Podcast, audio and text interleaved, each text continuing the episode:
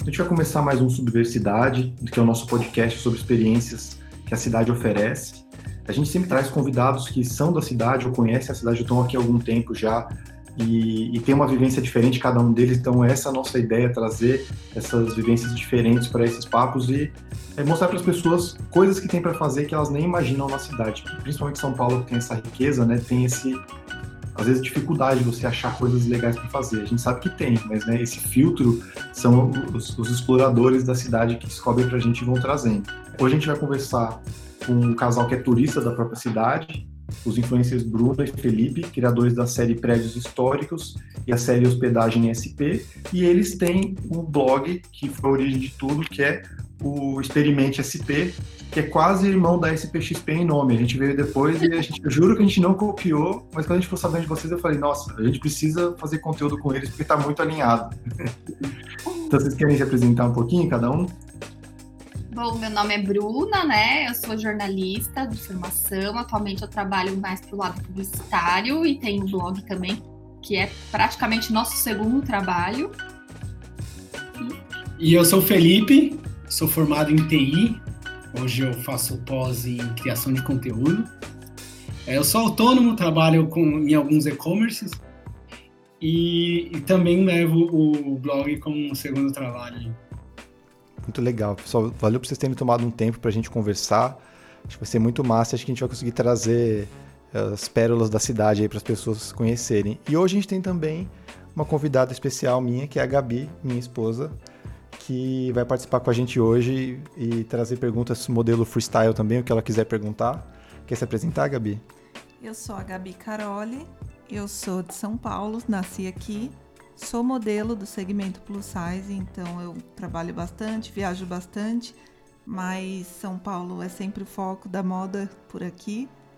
Então vai ser muito legal esse papo. Eu até já fotografei num prédio que eu vi no seu blog, depois a gente fala sobre isso. Olha! Amei! Que coisa boa! Mas antes da gente chegar lá, vamos então na ordem. Como é, surgiu a ideia de criar o Experimente SP para vocês? É, e talvez, eu não sei se foi ao mesmo tempo ou antes, mas como vocês se conheceram, sabe? Essa, um pouquinho do comecinho da, da relação e, da, e da, do blog também. Bom, então vamos lá. Você quer que eu falo, né? não vai se arriscar, né? Tipo, é. de graça. Bom, tudo começou com um amigo em comum que a gente tem, que é o Rodrigo, na época de, sei lá, 2000 e bolinhas, né?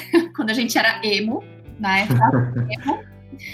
É, é, o meu amigo conheceu ele e aí a gente dava rolê junto, mas assim, nada demais. Porque eu namorava, ele namorava também na época. Uhum. Namora, na, os dois namoraram por muitos anos. E aí, quando a gente estava solteiro, em 2013, naquelas manifestações dos 20 centavos da, da a gente se reencontrou por conta desse nosso amigo. E aí, o espertinho me adicionou no Facebook. Ele viu que eu tava solteira, me adicionou no Facebook, fiquei super feliz porque eu tinha achado ele um gatinho. Eu, eu não vi que você estava solteira. Na verdade, ela ficava mandando áudio pras amigas. Ah, então, agora que eu tô solteira. assim, parece que é um sinal. Não, ah, não, e tinha um outro amigo meu que falou: Não, você não sabia que eu tô solteira? Ela ficava dando indireta. É, é marketing o nome disso. Claro.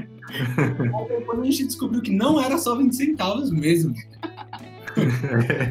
Mas aí ele, na época, nem, nem dava bola, né, pra, pra ele. Tava namorando. Quando eu vi, eu falei, nossa, Felipe. e aí rolou, a gente começou a ficar depois de uma semana que a gente se encontrou. A gente começou a ficar. E, e, nessa de. O Felipe sempre já foi de muito de explorar algumas coisas. Eu saía muito com as minhas amigas para museu, para essas coisas.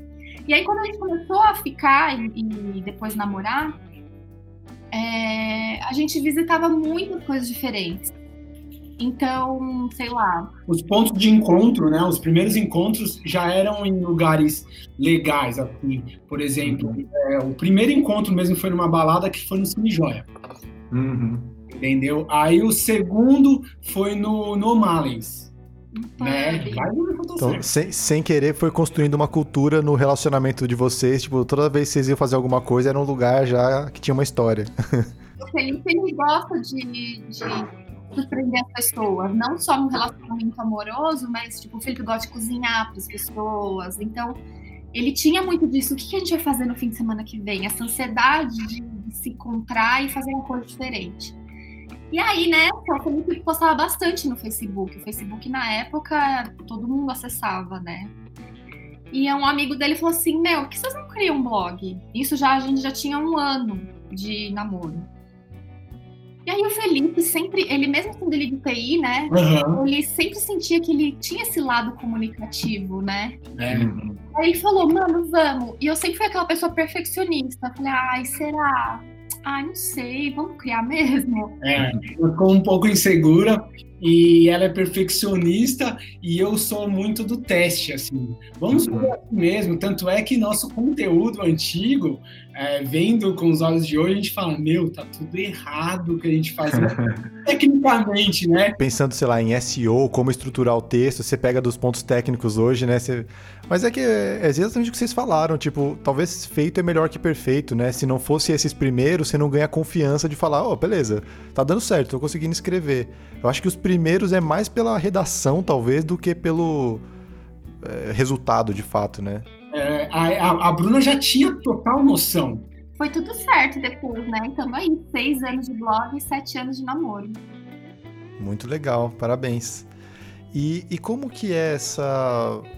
Vocês até contaram um pouquinho que foi uma coisa natural, mas é, como que é ter esse olhar voltado para descobrir coisas, né? Porque como isso vai virando o segundo trabalho para vocês, é, tem uma autocobrança. Imagino que tem uma autocobrança que nem eu tenho com o SPXP. Sabe? Preciso estar sempre descobrindo porque eu quero melhorar o meu menu de opções. Então, como vocês trabalham isso, sabe? Tem uma, tem metas que vocês traçam? Tem tipo, qual é a metodologia para achar? Então, é, eu acho, minha visão, não sei se você concorda, eu acho que São Paulo tem tanta coisa, mas tanta coisa que não é difícil. Eu acho, na minha opinião sempre está abrindo alguma coisa nova, ou sempre você pode redescobrir um lugar muito antigo, que tem uma história, ele caiu, ele ficou decadente, mas ele é muito bom. Por exemplo, o PF lá na, no centro, que é o Leiteria Ita, a gente não conhecia. Quando a gente foi se hospedar lá perto, eu, eu andando pelo mapa no Google para ver o que era próximo, eu vi lá e falei, que lugar é esse? Quando eu pesquisei, eu me apaixonei pela história do lugar, que é um senhorzinho que tá lá com o irmão há tantos anos, ele faz a continha no balcão e o PF é maravilhoso. E depois, de, depois de tanto tempo de pesquisa, né, a gente descobrir algo novo, não, e tipo, isso acontece toda vez que vamos sair. Não uhum. é tipo, não foi esse caso único, é toda vez. Vamos, vamos explorar a Vila Mariana? Vamos. Coloca no Google Maps a gente vai dando zoom, brincando lá, passeando. Aí acha um negócio fala, como assim que existe isso ali? É, tipo, é, na Vila Mariana a gente descobriu um museu de insetos.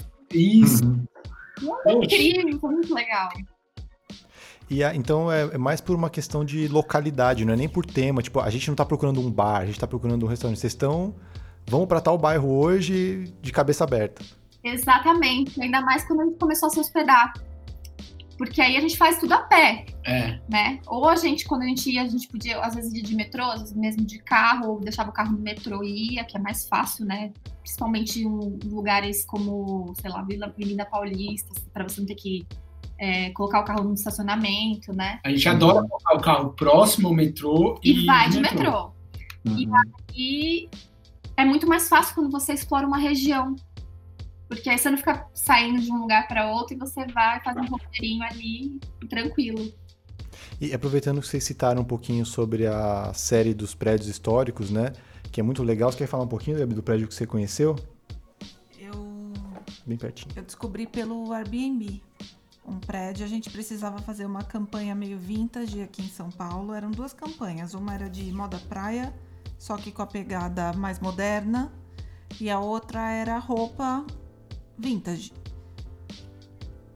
E aí a gente. Eu queria descolar um lugar legal aqui em São Paulo. E apesar da gente passar em frente direto a prédios incríveis, a gente não guarda o nome do prédio, qual rua exatamente ele estava. Então eu pesquisei no site até encontrar esse, como que ele chama? Ger Germane Bouchard? É, Germane Bouchard. Quando ela deu a característica, eu já imaginei é. que era. Eu achei ele a coisa mais linda. Primeiro pelas fotos, quando eu vi aquela curvatura na frente do prédio, já achei que ia ficar bonito. Depois vi o chão, tipo do corredor fora do apartamento, todo quadriculadinho, lindo, o elevador muito louco. E aí a gente se hospedou lá. No final nem fomos embora, tava o maquiador, o fotógrafo e eu, a maquiadora, na verdade. A gente dormiu lá só para ficar tirando onda. No dia seguinte fizemos fotos na piscina. Ai, e super legal. Não sei se vocês pegaram algum apartamento que dava pro teto da igreja. Eu acho que não, não sei. Ah, é, o lado que a gente ficou, a gente acordava, abria o olho, olhava para a janela, era o teto da igreja Santa Ifigênia. Ai, que legal. Cara, era incrível aquilo. É, é, é uma parte da cidade que você nunca imaginou que você ia estar olhando, né? Tipo, você passa muitas vezes por ali, mas é um ângulo que não é comum, né? Não, e a noite é lindo, aquelas luzinhas amarelinhas acesa e o resto escuro, e você vê o pôr do sol. É incrível eu me senti fora do, de São Paulo mesmo, como se eu tivesse ido viajar para lá. Tipo, viajei para São Paulo, sendo que eu tô em São Paulo. Foi muito legal. Lá embaixo tinha uma ruinha onde ia, ia um monte de carro antigo e, e manobrava ali e voltava. Eu falei, nossa, Bruno, deve ter algum evento de carros antigos e tudo mais. Depois a gente fez um, um stories, né? Falando, olha o que tá acontecendo ali. Aí os seguidores começaram a mandar. É o Kenyon Reeves gravando o filme que ele tá dirigindo no centro de São Paulo. Eu falei, mentira! E vocês viram isso de cima, que oh, demais. Meu Deus, gente! Se hospedar nesses prédios, assim, no centro, é isso. Você sempre vai participar de coisas, assim, inesperadas, né? É uhum. muito legal. É essa sensação mesmo que a gente tem de viajar, mesmo estando na cidade. Uhum. Eu fiquei com vontade de fazer isso mais vezes. A gente precisa priorizar isso, hein? É, não, e, e, a gente também é de São Paulo a vida inteira, mas uma coisa que a gente sempre fala, sempre fica procurando, assim, é tipo, meu, precisamos achar em São Paulo uma casa com piscina para alugar por um fim de semana. para essas coisas, né? Tipo, esses refúgios. E, e, às vezes não é nem uma casa, porque uma casa realmente é difícil hoje. O Airbnb facilitou, mas não é tão fácil assim de achar. Agora, esses hotéis, né, esses prédios históricos, tem às vezes essas coisas. Tem piscina, tem, sei lá, é, sauna, né? Tem, tipo, atividades que são legais de fazer que não são comuns e é talvez mais acessível do que você achar uma casa inteira que você vai ter que alugar, alugar um final de semana, por e exemplo. Os né? proprietários, né? alguns já estão preparados para receber hóspedes, eles já montaram ali o loft ou a kitnet especialmente para receber. Então não tem nada no guarda-roupa, a cama tá legal, é adequada, o banheiro tá em ordem. Então é muito bom de ficar. Uma experiência incrível que a gente teve, é, aproveitando o gancho das experiências mesmo, foi no Ster, no edifício Ster ali na, na Praça da República. Uhum. Ele lindo, ele foi o primeiro prédio modernista de São Paulo, né? Então ele é incrível a decoração dele, e, e, a gente, num dia, a gente foi numa padaria que fica no térreo dele, que é do Olivier, né? Aí uhum. foi dar um rolê pela cidade, a gente foi no Sesc, em que tem um espelho d'água legal, eu fiquei andando lá, molhando o pé. Depois a gente almoç... nós almoçamos no, no Star Rooftop. E à noite a gente foi no, na Tóquio. Hum, a gente amava a Tóquio. Quer dizer, a gente ainda ama, é que não tá mais a Tóquio que era, né? Por causa do, do isolamento, mas é muito legal lá. Eu fotografei nesse edifício no Ster. Eu tenho um amigo que mora lá. E é um apartamentaço, assim, é lindo. E a gente fotografa lá na casa dele. E foi muito legal porque a gente não é de balada, né? Aí a gente foi na toca, a gente chegou na toca umas 6, 7 da noite, né? E saímos às 11 e, tipo, foi puta baladão pra gente. Sim, sim. Mas é, fomos andando e como a gente tava, a gente foi andando e é perto, a sensação de segurança é, contraria muito o que é dito do feito de São Paulo, né? Então, uhum. as experiências mostram o que, que é real mesmo do que a gente ouvi dizer, né? No prédio que eu citei, que eu fotografei e dormi lá, porque eu me senti muito protegida quando eu fui na rua. Não que assim, oh meu Deus, posso andar com o celular na mão, não é assim. Mas eu não tive sensação de medo, sensações ruins enquanto eu estava lá na frente. E o que eu já achei maravilhoso. Já falar para os seguidores que é isso, quem vem de fora, é que ter, ter a, a, na cabeça que São Paulo é como qualquer outra cidade grande. Então você tem que tomar o cuidado com qualquer outra cidade grande. E, na, e sobre os prédios, vocês têm destaque? Vocês têm favoritos, assim? Vocês chegaram a ranquear e falar número um, número dois? Então, a gente tem um amor muito grande pelo Copan, que foi onde todo mundo começou, né? Que foi uma a gente foi comemorar um aniversário de namoro diferente. E aí, é... pesquisando, foi para Airbnb também, pesquisando, e a gente também queria, uma outra coisa, a gente queria jantar na casa do porco. Era uma coisa que a gente queria há muito tempo, só que a gente tinha muita preguiça de enfrentar a fila deles, né? Eu falei, ah, será que tem Airbnb aqui próximo lá, né? E nem, nem veio na cabeça. Quando eu vi ali Copan, eu fiz o quê? Tem apartamento no Copan. Então, o Copan tem um espaço, assim, muito marcante no nosso coração. Porém, assim, tem essa parte muito, né, sensível, mas quando a gente se hospedou no Viadutos, que é aquele que é em cima, parece uma nave em cima dele, que é uhum. rosa e azul. Gente, assim, foi, sei lá, é de tirar o fôlego aquilo. É, Aquela... É, é, surreal, é surreal. É, e o que, o, o que é muito legal nessa série, que normalmente a gente entra no, nos apartamentos sem saber. A gente sabe, a gente pesquisa, sabe aquela pesquisa rapidinha no Google, a história dele, mas aí a gente, lá dentro, a gente começa a receber tanta informação dos, seguidores que a, gente, a gente tinha só ouvido falar em Artaxo Jurado. Lá a gente saiu, tipo, com um novo, um novo ídolo. Ah, em tipo, em tempo real, assim, então, enquanto vocês estão lá e, e vocês estão gerando os conteúdos, as pessoas estão dando as informações. Pra você ter uma ideia, a gente estava lá, uma, uma, uma senhora mandou uma mensagem pra gente, eu até me arrepio falando: o meu marido foi responsável pela engenharia elétrica desse, desse prédio. Nossa, que demais. Eu falei, não, ela falou, meu, aí, tipo, ela era uma senhora, ela escreveu um textão, o meu finado marido, não sei o quê. Eu falei, não é possível, gente. É, é muito legal Sabe, essa troca. É, é, muito, é muito único. Então, eu, a gente fica com medo de dar, falar, esse é o favorito por conta dessas vivências, entendeu? Porque Sim, não dá para escolher mesmo, né? É, nós estávamos com amigos né? Uhum. É, foi muito legal. Nessa questão, aí eu tive, recebi essa mensagem e tem o, o topo, né, o terraço do Viadutos, que é maravilhoso. É, cada um acho que tem sua particularidade, não vamos, né? A Bruna vai ser isentona. É.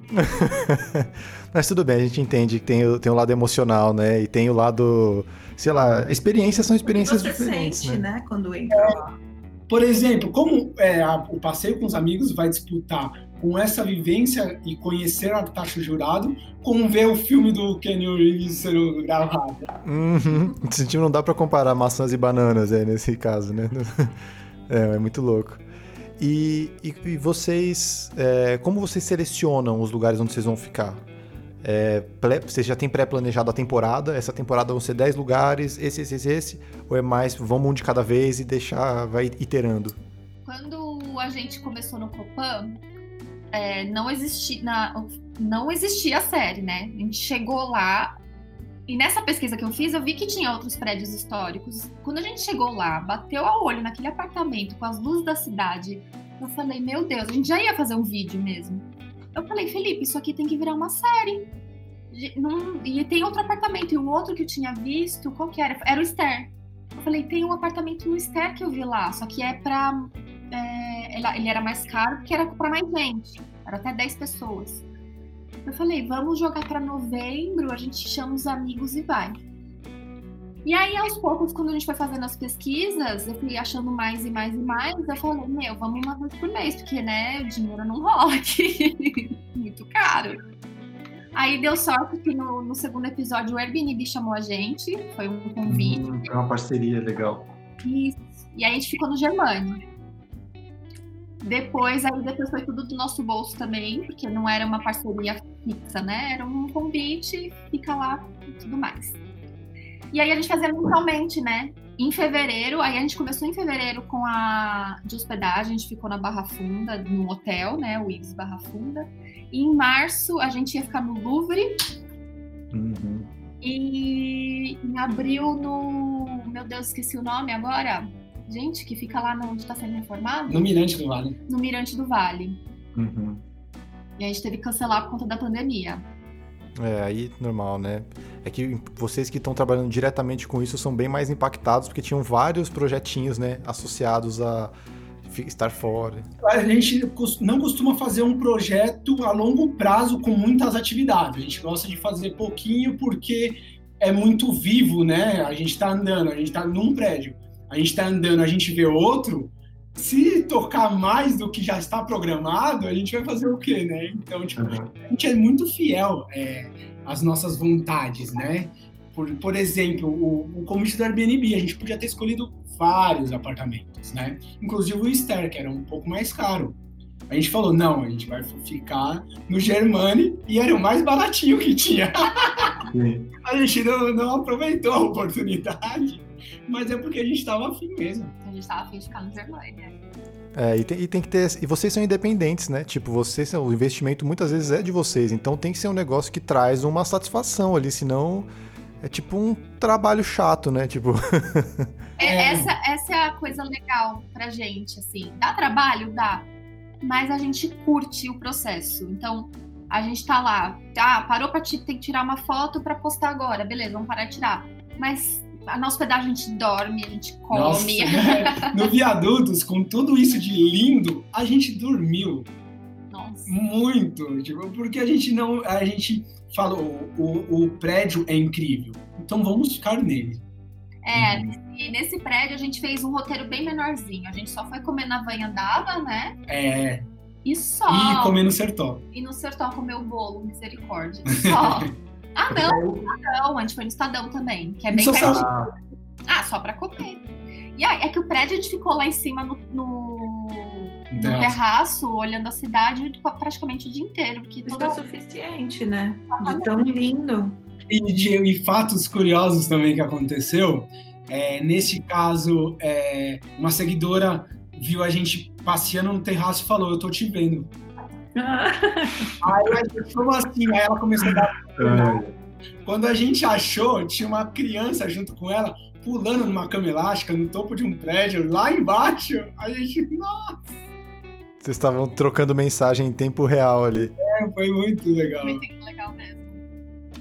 E é, aproveitando, Gabi, a gente sempre fala, né, de, sei lá, passar um fim de semana num lugar, porque, meu, a gente tá junto há 15 anos e a gente fez as coisas fora de ordem, assim, sabe? Tipo, a gente namorou e aí tipo, teve filho e aí depois namorou de novo, aí depois só esse ano a gente casou, sabe? Duas vezes A gente casou duas vezes esse ano, inclusive, depois de 15 anos. pra compensar. Mas a gente ainda não fez uma lua de mel, né? A gente nunca viajou sozinhos. É, pior que isso, a gente nunca viajou só os dois, porque a gente tem um filho de 12 anos. Hoje ele tem 12, Quase 13 já. é quase 13, então. Contando a gravidez, É, a gente nunca ficou sozinho. então a gente. tá- A gente tá muito nessa busca, né? Essas são as pessoas certas. Então, Gabi, você quer colocar os seus critérios? Tipo, o que, que seria adorável ter no lugar? E aí eles ajudam a gente a pensar se. Fazer agora essa lua de mel. É, então, vamos Quero, fazer acontecer. preciso. E assim, o foco é ser em São Paulo? Essa é a primeira questão para eu elaborar minha pergunta. O foco vai, é, precisa ser em São Paulo. Tá, isso é importantíssimo. Eu adoraria fazer minha lua de mel em São Paulo mesmo, porque para mim seria prático, porque além de conhecer um lugar novo, o principal é estar com ele sozinha, porque isso a gente ainda não fez. Então, é, eu gostaria muito de um lugar que tivesse piscina e que eu pudesse ir na piscina à noite. E que tivesse luzinha. Tipo, a eu nunca comi nos restaurantes de lá. É esse o nome da rua, não é? Só que é encantador quando eu passo na frente e vejo aquelas luzinhas penduradas. Aquilo pra mim é o sonho, é Paris. Tô em Paris. Nem fui pra Paris, mas me sinto. Cara, eu acho que o que pegou a gente foi a piscina, né? A De piscina. onde? Não, que ela falou que gostaria de ter uma piscina. Eu sei que tem o, em frente ao Ster, na Praça da República, tem um prédio lá muito. É, que ano que ele foi feito? É novo. É bem novo. É bem moderno. Ele chama Downtown República. E ele tem uma piscina no topo. A gente até que estava vendo de se hospedar lá, né? né nessa, nessa. Antes da pandemia. E, mas eu não, tenho certeza se a piscina fica aberta à noite. Tem... É, esse detalhe foi bastante específico, né? Uma piscina à, à noite. noite. Não, imagina uma piscina no topo, borda infinita à noite. É. É. é o, o, conteúdo vai ficar bonito depois. Né? O, o, o que, que eu, eu sempre falo e a sensação de entrar no, no Copan à noite e você, você normalmente você abre a porta e dá de cara com um janelão. Eu acho que aquilo te toca de uma forma que, assim como tocou eu e a Bruna, assim como nossa cabeça quase explodiu, a ponto de vir, vir ideias de criar uma série.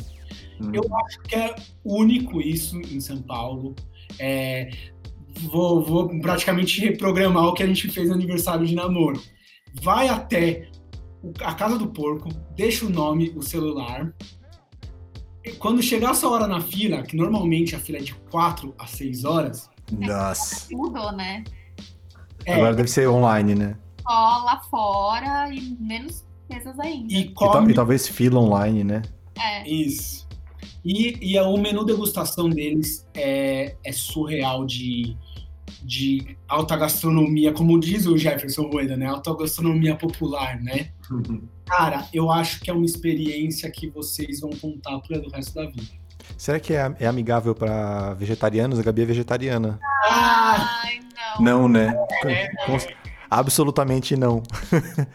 Não é. Não tem opção, eu acho, lá. Deve ter alguma coisa, mas no menu. menu como chama? Degustação, Degustação. não tem. Eu acho que uma saída muito boa também é o Star Top para janta. Uhum. É lindo lá à noite, é bem bonito. É bem próximo, dá para ir andando. E aí você visita o Star novamente. e tem o prato lá de vegetais que você comeu, que é tem é incrível. bastante, Tem bastante opção vegetariana lá, eu, se eu não me engano. Eu trocaria a piscina pelo Copan, sim. Topo isso facinho. Entendi bem, então. eu adoro, eu adoro. Eu sou muito noturna, assim. Minha alma é uma. É, é de curtir a lua, a cidade à noite, beber em algum lugar quietinha. Sei lá. Eu adoro isso. Quando vocês Co planejam ir? Ainda não tem uma data. A qualquer momento, a partir de agora. Agora que a gente sabe onde é. Hoje. Vamos, vamos hoje. não. Não, a gente tem que agendar. E... Me manda uma mensagem que a gente resolve isso. Demorou. É, demorou. Eu, no meu aniversário, que agora é em outubro, a gente vai ficar num chalé, né? Em Campos de Jordão. Aí vocês ficam de olho que eu acho que vocês vão gostar, porque aí tem piscina.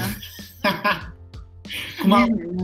É quase uma borda infinita. Ela não é. Ela é bem isolada. Mas é foi bem, é bem isolado. O que, a minha pesquisa no Google foi a seguinte, porque eu não aguento mais ficar em casa, né? São sete meses, vai completar uhum. meses que eu tô em casa. A Bruna, eu acho que saiu menos de sete vezes, né? Você não sai uma vez por Uau! Então, é, o Felipe, ele ainda trabalha, mas é aqui perto. Eu tô sete meses em casa só indo pro mercado. Então, eu falei assim, gente, no meu aniversário, pelo menos, eu preciso fazer alguma coisa. Então, a gente vai pegar o carro, ir até esse chalé e ficar lá. E a minha pesquisa no Google foi o seguinte, é, SP piscina privativa.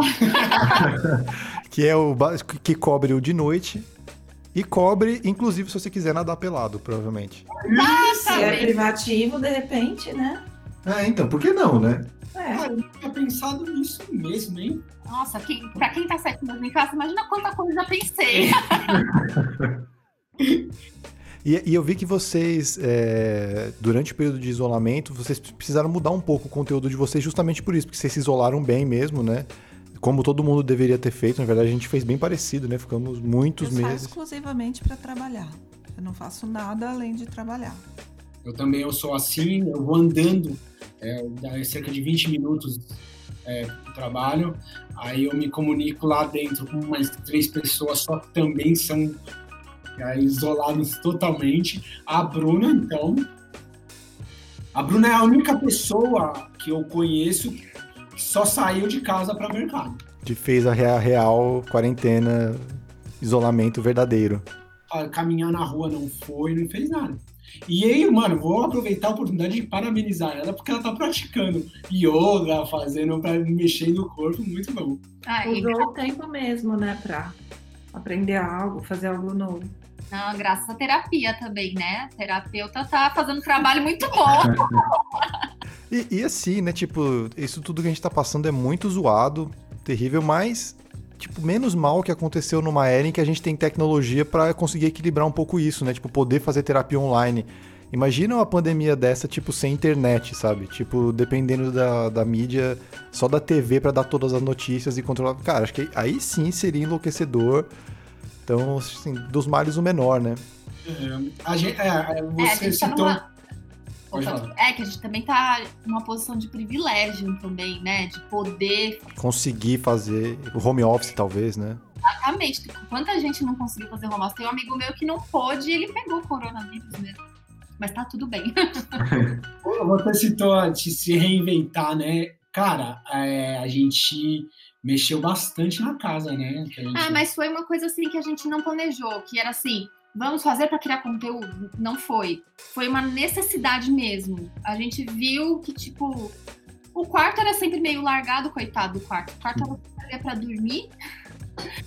E aí eu falei, meu, tem essa lata de tinta aqui de cimento queimado que sobrou. Vamos só pintar a parede ali e colocar um, uns E foi exatamente isso que a gente fez. Pintou a parede e colocou uns lustres. Uma mão francesa adaptada ali. E aí, beleza. Eu falei, vamos criar um conteúdozinho disso, né? Inspirar as pessoas e deu super certo. As pessoas gostaram muito, né? É, é, teve gente que reformou o quarto. Eu fico, eu fico reformou o quarto, mandou foto, falando, meu, era isso que a gente precisava, porque, porque para nós era o que precisava mesmo. E, e, é a questão que, a gente, de, que é necessária em vários setores, que é representatividade, né? Tipo, de repente um procrastinador ali que tava o tempo inteiro querendo mexer na casa e só faltava um incentivo e tinha muitas desculpas, ah, mas é muito difícil, mas é muito caro. E eu vi que vocês fizeram, tipo, mostraram que não foi super, né, tipo, trabalhoso, não era um negócio que precisou chamar uma pessoa de fora para vir fazer. A Gabi tem uma onda parecida, né? Você refez a cozinha aqui em casa. É porque, assim, a quarentena obrigou a gente a lidar com a casa todos os dias. Então, aquilo que antes incomodava, mas eu quase não parava em casa para ter que lidar com isso, na quarentena amplificou absurdamente. Todo dia eu tinha que olhar para minha cozinha terrível. Era um horror para mim. E aí isso me inspirou a ir lá e pintar a parede de rosa, lilás, forrar meu móvel inteiro com contact. E no final ficou muito legal. Assim, eu não sei se alguém que entende de de como que é design de interiores vai olhar minha cozinha e vai gostar. Acho que não. Só que eu entro lá agora e eu não tenho mais é, vontade de sair correndo. Pelo contrário, agora eu quero fazer bolo, fazer cookie. Melhorou minha vida. Eu, eu disse que a Bruna foi pintar a parede e eu fui pra cozinha. Eu aprendi muito na cozinha. Então, eu aprendi a fazer pão, mano. É, então, o pão é um grande hit da quarentena, né? Pão, bolo. Eu aprendi a fazer nhoque. É, e se Arrasou. você parar pra pensar, né, tipo, essas coisas meio básicas, que nem eu tava pesquisando muito, também por causa da SPXP, coisas diferentes para fazer em casa na quarentena. Uma delas era horta caseira. Tipo, cara, que genial, né? Tipo, uma horta caseira é muito genial, porque deve ser esse o futuro, sabe? Tipo, a gente já tá num mundo meio apocalíptico, um apocalipse ainda nível easy, mas logo mais, logo mais eu vou ter que sair com as minhas sementes, com as minhas plantas, tipo, com coisas básicas, farinha, água, eu consigo fazer o alimento, né? A base do pão. É mesmo. O... Tem também, a gente tá, a gente tá demorando um pouco, mas estamos a fim de comprar uma composteira. E aí por diante. É, e, e, e, também uma questão de sustentabilidade, né? De, tipo, consumo de orgânicos, é, você plantar seus próprios temperos, tipo eu acho que a gente acordou um pouco por umas coisas que a gente estava meio cego pela rotina ali, né? Então a rotina de ir no mercado, comprar prontinho, até outras coisas que as pessoas falam assim, putz, é, tá preso é muito horrível. Mas se você parar pra pensar, a gente tava preso também em pegar metrô lotado todo dia, sabe? Pedir tipo, delivery. Pedir delivery sem saúde nenhuma. É, muito complicado essa fase sobre se reinventar, realmente isso, né? Tipo, forçou a barra, assim, tipo, ou se reinventa ou, se, ou acabou, você está ferrado, assim, né? Então a gente vai fazendo tudo o que é necessário para manter uma qualidade boa de vida. Que até cai num outro ponto que eu queria perguntar para vocês. É, Felipe comentou pouco que a Bruna tá fazendo tudo online em casa, yoga, é, né, tipo, é, é, funcional. Então eu ia perguntar mais dessa parte de, de bem-estar, de saúde e até de anti-estresse. É, eu sei que os cenários são diferentes pré e pós Covid, mas principalmente hoje, o que, que vocês estão fazendo assim para manter o equilíbrio, sabe? Olha, atualmente é recente que eu comecei a, a me exercitar mais, porque o trabalho estava. É que agora eu estou de férias, zen. Então o trabalho estava muito puxado, porque era trabalho pós, ainda, faz, ainda faço pós segunda e quarta, que é, ela era presencial, e aí é das 7 até as 10h40 de segunda e quarta. Eu saio do trabalho, só fecho uma janelinha e abro outra. Às vezes não dá nem tempo de sair e fazer um xixi. Então tava, eu sentia, eu até falava na terapia, eu falei, tá muito puxado, tá muito puxado, não sei o que eu faço. Aí ela pegou e me disse assim, é, Santa Mariana. ela me disse assim, faz nem que seja 10, 15 minutos de uma atividade física você precisa ter algum estímulo para você voltar a, a, falar, ter, liberar endorfina, porque você só está trabalhando.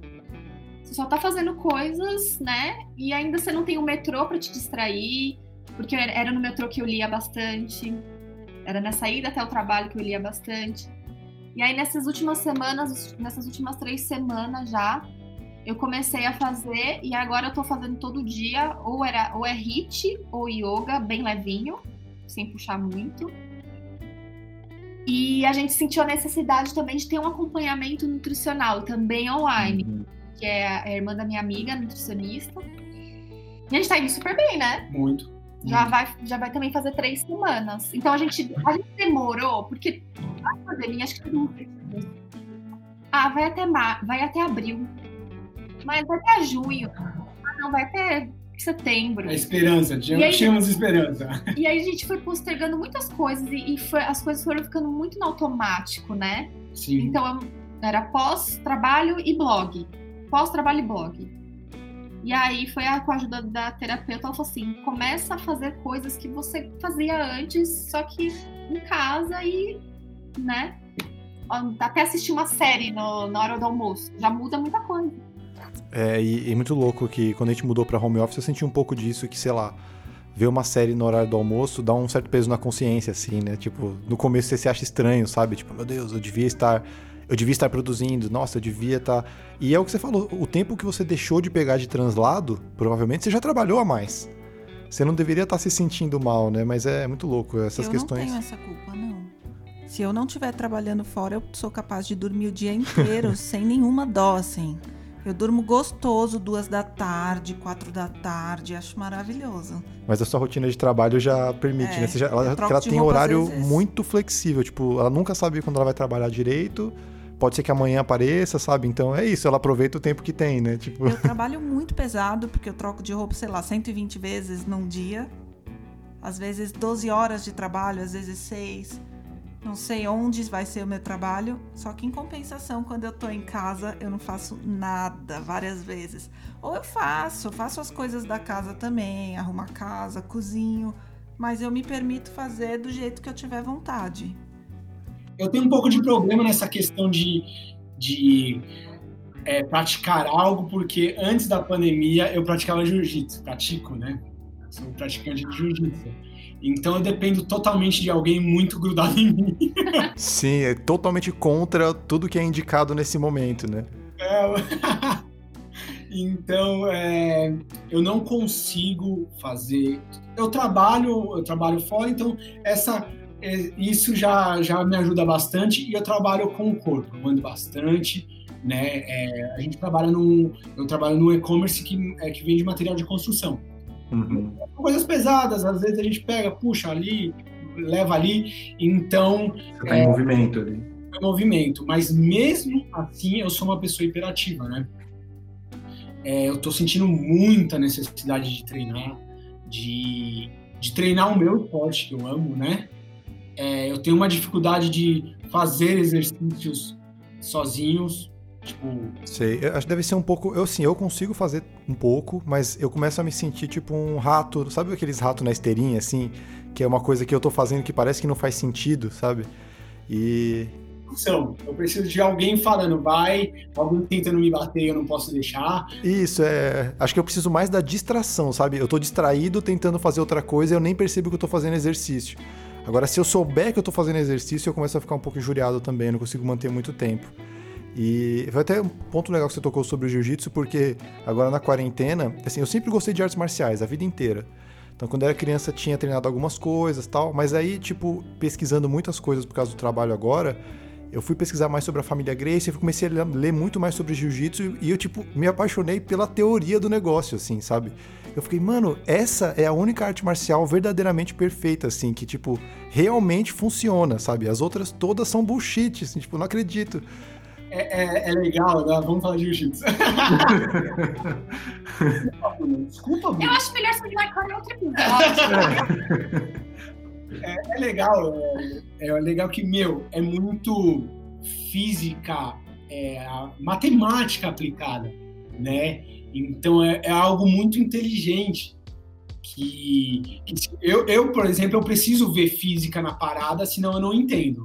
Então aí, por exemplo, a gente tá lá apertadinho. Um dia o professor pra mim, falou para mim: você precisa abrir espaço e criar espaço, porque é, dois corpos não ocupam o mesmo espaço. Eu falei: nossa, é isso que eu preciso. Aham.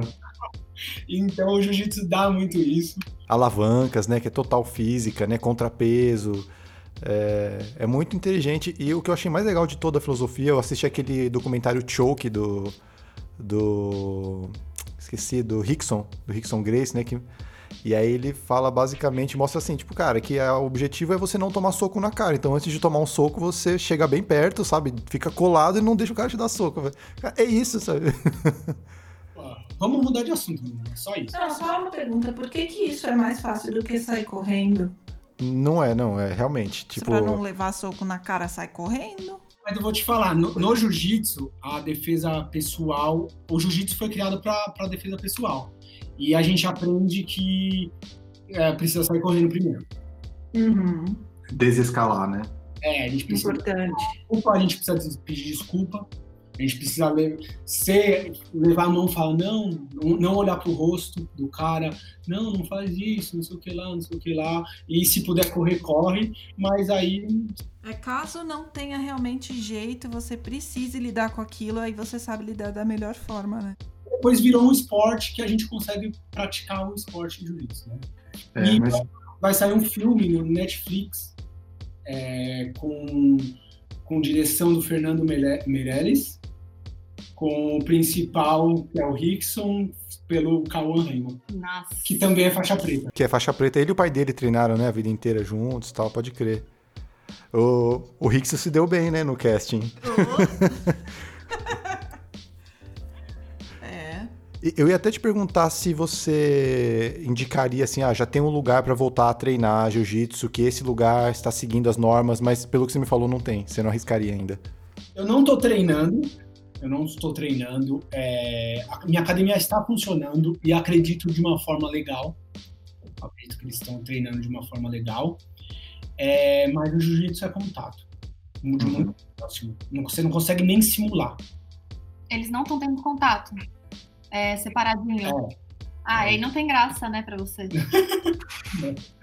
é tipo funcional, então. É tipo funcional. É, te- tem até o- uma academia online que é o Grace University, que é uma série de cursos pra você fazer em casa, né? E aí eu tentei, te- tentei até convencer a Gabi, vamos fazer os dois, a gente treina um no outro, a gente já tá isolado junto aqui, mas ela não, não animou muito. Não quero. Dor. Ele já tentou fazer, eu não gosto. Ela fez uma aula de defesa pessoal. E né? aí dizem que você não pode falar ai no, nessas lutas, né? Porque ai você já tem que soltar e parar porque a pessoa tá sentindo dor. e eu sou de fazer ai o tempo inteiro. Tipo, não dá, pra mim não dá. Legal. Bom, então vamos sair do jiu-jitsu, que a gente já viu que é território perigoso aqui. E num clima de, de finalização da conversa, quais são os planos? O que, que vocês estão pensando em fazer? A gente falou um pouco de se readaptar Vocês estão pensando em manter novos conteúdos? Porque assim, acho que um, um, cenário futuro que todo mundo enxerga é não tem muita previsibilidade ainda, né? Tipo, a única certeza é que não dá para fazer tanto plano. É, e acho que a Gabi, vocês como produtores de conteúdo, e a, SPX, a, a SPXP também até, a gente tem que ter essa clareza, né? Onde investir, né? Porque é legal fazer coisas só pelo prazer, mas ao mesmo tempo, como isso também é trabalho, eu preciso fazer aquilo que dá retorno, enfim. Como vocês estão imaginando produção de conteúdo, para onde isso vai evoluir, o que, que fica, o que, que é, muda, enfim. Ah, eu acho que tudo depende do, de como vai ser mesmo. Atualmente tem muitas coisas funcionando, mas a gente ainda não sente seguro de, de sair mesmo, né, Fê? Uhum. Então a gente ainda tá em casa, mas eu acho que as coisas vão mudar mesmo, mesmo com a vacina. Eu acho que as, esse lance de museu vai, não vai ter aquelas filas quilométricas mais. E acho que gente, o nosso conteúdo vai super depender mais das hospedagens, né? Que é uma coisa mais isolada, enquanto a vacina sai. E, e eu acho que o, a questão também da criação de conteúdo em si, eu acho que está forçando é, estudarmos. Sim. Estudarmos, buscarmos referência, né? É, eu faço pós-criação de conteúdo, eu tenho contato com os professores que é sensacionais, que eles abrem minha cabeça de uma forma que é, eu não tenho hoje muita saída. Hoje eu não tenho, mas eu sei que, que se eu continuar o caminho que a gente está trilhando de estudar criação de conteúdo, buscar referências, é, diferentes, a gente é muito plural, né? Eu gosto de ver documentário de é, os mares mais profundos do mundo, é, esse tipo de coisa que no final das contas me traz soluções que a gente não espera. Uhum. Como foi as reformas, a gente criou conteúdo em cima das reformas, assim como foi na época ao prédios históricos veio disso, dessas nossas referências, né? Que, que eu acredito que vai ter uma saída legal para a criação de conteúdo. Você, Gabi, quer falar um pouquinho? O que você está planejando alterar? Quais são os seus planos? Eu acho que nesse momento, já que quem cria conteúdo nesse momento está aí para entreter quem não cria. É um momento muito importante para ser criativo, porque assim, tem muita oferta na internet, todo mundo está criando, só que ao mesmo tempo as pessoas que te seguem, elas curtem seu conteúdo, elas confiam em você, então é importante que você esteja sempre assim, se alimentando, alimentando essas pessoas de coisa boa, nova. Então eu tô me dedicando a sair da minha zona de conforto até para sei lá, mostrar mais dos bastidores do que eu faço, mostrar mais da minha vida pessoal, coisas que as pessoas curtem saber. E eu acho que essa é a tendência um pouco, porque antes, quando eu só mostrava foto do meu trabalho pronto, eu não gerava uma conexão tão grande como eu gero mostrando a minha vida. Não tudo, né? Mas me expondo mais. Então eu acho isso assim bem importante, acho que essa é a tendência. Isso vai muito de encontro com o que o Felipe tá com uma não é mania, né? É uma mania, ele de querer escrever mais sobre sentimentos mesmo. Uhum. E aí ele escreveu, fez a comparação do, do fazer pão com a ansiedade. E que mais que você fez? o texto sobre se, as pessoas, se a pessoa já deixou de visitar um lugar porque não tinha roupa, entre aspas, né? Nossa, tem tudo a ver. E aí ele. E aí é uma coisa que a gente nunca falou sobre e as pessoas gostam de saber, né? Gostam de saber e eu tô, tipo, o que que eu. Não sei, eu acho que eu descobri em mim, né? Descobri não, na real, coloquei para fora e, e demonstrei para as pessoas e elas gostaram que é descrever de uma forma um pouco mais poética, né? É, fazer pão com ansiedade. Por exemplo, eu comecei o texto falando: esse é o melhor croissant do mundo. E ele estava salgado, que estava, ele cru. Mas estava sendo o melhor do mundo porque ele me controlou em uma situação que, que eu estaria chateado, triste, né? Não, com esse croissant você aprendeu a esperar, você esperou o tempo dele, você foi lá, mexeu, colocou seu sentimento, a mão na massa, então ele faz parte desse processo seu. Exatamente. Então aí, aí eu escrevi um, aí escrevi outro, aí depois desse outro eu já tá com ideia de um monte. Uhum. Criei um, um ritual que eu acordo de manhã, aí eu defino o que eu vou escrever. Normalmente no sábado eu escrevo. Aí eu vou, tomo um banho e saio do banho com o texto pronto. Que legal. É, e acho é muito legal o jeito que vocês estão encarando a produção de conteúdo, que não é uma é, obrigação, né? Do tipo, putz, tenho que achar o conteúdo que eu vou fazer. É, vocês têm coisas que vocês têm vontade de fazer que por acaso são conteúdos, né? Então é mais estruturar isso para disponibilizar para o máximo de pessoas possível. É, A, van- a vantagem da gente ter os, tra- os nossos trabalhos é essa.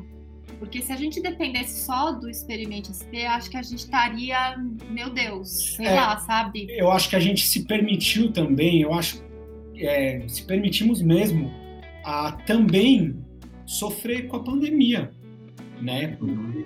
Como não, a gente não vai criar um conteúdo, a gente, A gente não não precisa. tá bem. É, a gente, a gente tem reunião toda semana. Na Sexta-noite a gente faz uma reunião. Tem dia que a gente não consegue falar, vamos postar o quê? A gente, ah, não tem o que postar. Tá, então vamos, vamos tentar postar alguma coisa se tiver alguma ideia no meio da semana. Se não, a gente aparece às vezes no Stories, fala, oi, tudo bem? Indica uma. É muito legal também, você procura pessoas que estão fazendo um trabalho legal e indica essa pessoa. Tipo, eu não tô fazendo o meu papel aqui pra vocês, tá? Mas tem uma pessoa que, que eu gostaria que você É, conhecesse. tipo o Olavo, né? Fazendo tour virtual. O Olavo. Depois, vocês conhecem o Melhor de Sampa? Ainda não. Não, acho que a, a página eu tô lembrando, que acho que a gente já conversou com eles em algum momento, mas eu não tô lembrando agora da pessoa. Ele é o Olavo. Ele faz tour por São Paulo e ele é um cara sensacional. Ah, são- não são tours a pé? Isso. São walking, walking tours, eu sei qual que é. É famoso, é, é antigo, relativamente antigo. Faz um tempo que eles começaram a fazer isso no Brasil. verdade, né? O Há Olavo. seis meses, seis Ah, anos. o, hum, seis anos de. de um Melhor de Sampa. Aí, ele, o que que ele fez? Ele digitalizou os tours dele. Aí, tipo, cara, ele, ele falou e ele, ele tá me. Eu, ele, eu admiro tanto ele, porque ele acreditou no que ele fez. E aí, eu- um dia eu falei, mano, vou ver qual é que é. Fui ver, eu saí encantado. Porque ele vai pelo Google Street, ele entra nos apartamentos, de um prédio histórico, ele explica, ele entra e fala, ó a casa de não sei quem lá, né? Coisa que pessoalmente não podia. E a gente comemorou nossos seis anos junto com os seguidores. Foram ao todo 40 pessoas, né? É. Seguidores, amigos, familiares com um tour virtual. E assim, todo mundo ficou encantado. Ah, é verdade, foi uma coisa que a gente não falou. A gente não queria, mesmo estando na pandemia, a gente não queria que os seis anos de blog passassem em branco, né? Porque nem lembro o que a gente fez nos outros anos. Mas a gente começou a matutar o que, que a gente pode fazer para a gente, mas também para os seguidores, né? Uhum. E o que, que os seguidores iam querer? Aí foi que a gente fez o sorteio para os apartamentos do Copan. A gente sorteou três apartamentos pro Copan, né? É, O que mais? Daí foi o tour virtual também, a gente fez a live. Então, tipo, foi isso. O mês, o mês passado foi puxado, O mas foi, passado, tipo, foi é. muito gratificante conseguir se adaptar para isso, né? Foi muito legal. Cara, muito legal. É, os projetos de vocês são incríveis. É, a gente já conversou antes, vocês participaram já de, de experiências da SPXP, vocês participaram da degustação de espumante e com feijoada, não foi?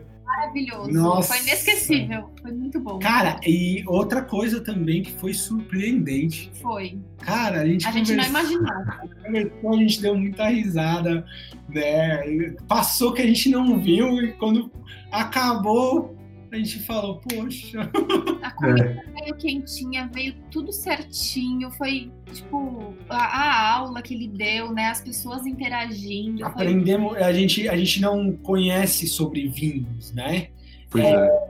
Toda a experiência que a gente tem com vinhos, a gente fala é, é muito genuíno, porque a gente vai estar aprendendo junto ali. Entendeu? Seguidores, vocês que não têm o costume, é, vem com a gente, porque a gente também não tem. Uhum. Ótimo isso. E, e a gente buscou mesmo, legal que vocês curtiram, a gente buscou algo bem inusitado, porque o Davi, que apresenta essa experiência, ele falava isso pra gente, falava assim, cara, eu ficava muito revoltado que todo mundo que come feijoada só toma cerveja, eu não gosto de cerveja. O que, que eu vou fazer? O que eu vou fazer? Ele inventou né, um espumante E, enfim, a gente deve fazer algumas outras edições. É que ele é uma experiência. A gente tem que achar os grupos certos, assim, né? Tem que achar a pessoa que tá realmente afim de fazer, mas a gente quer fazer de novo. É muito massa que vocês curtiram, bom saber do, do feedback. Isso, também teve, teve uma seguidora nossa que falou: Meu, eu a de cerveja. Eu, eu comprei do meu, pro meu pai e para alguns amigos dele. Eu falei: Meu Deus. É, ela fechou uma turma, basicamente, que era aniversário do pai, e ela já, tipo, foi muito louco, porque ele, o cara não sabia. Ela, ela achou, ele achou que só ele ia entrar, mas todos os amigos entraram no aniversário dele. Surpresa, né? Então, são essas coisas que a gente é obrigado a fazer nesses momentos de crise, que nem vocês fizeram o tour virtual. A gente tinha acabado de lançar o site, mudou tudo para online, mas tem a recompensa, né?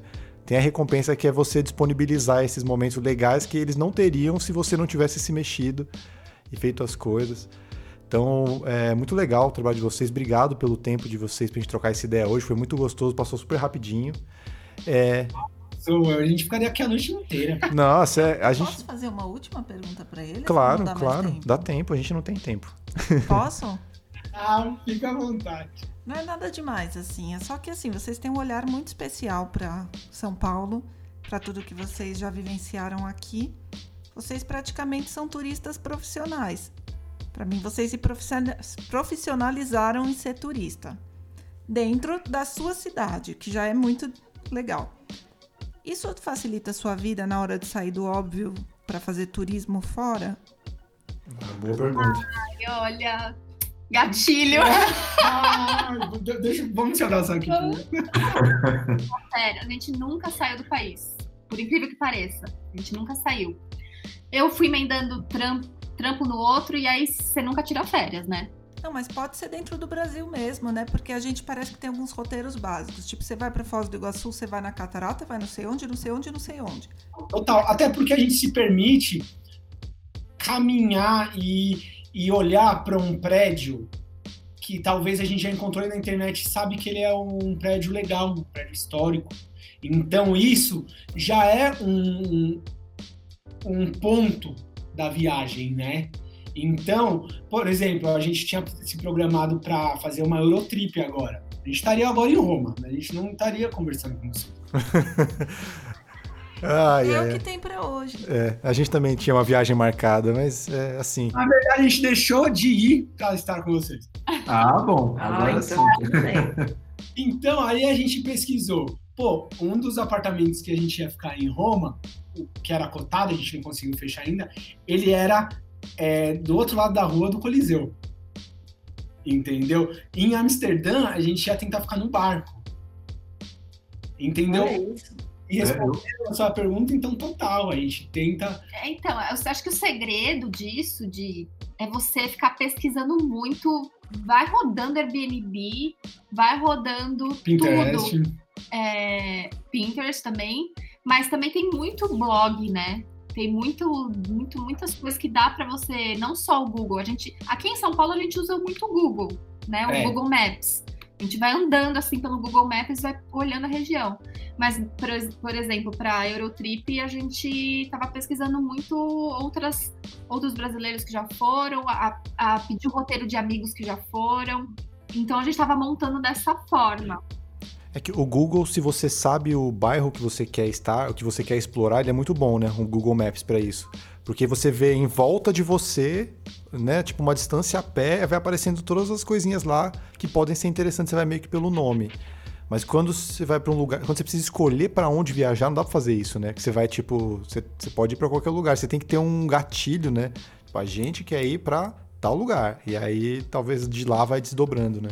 Exatamente. E uma coisa legal que você falou de turistas profissionais, é, eu tenho dito que o turismo em si, eu cheguei é, nessa conclusão há pouco tempo, que o turismo é, é viver a história na prática, né? E o turismo local é viver a nossa história na prática. Nossa, que bonito isso. É, é isso mesmo. Porque.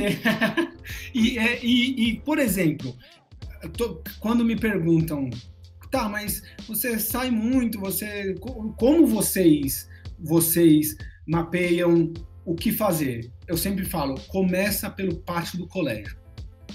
Vai no museu do pátio do colégio, tá? E vai e vê o que tem lá.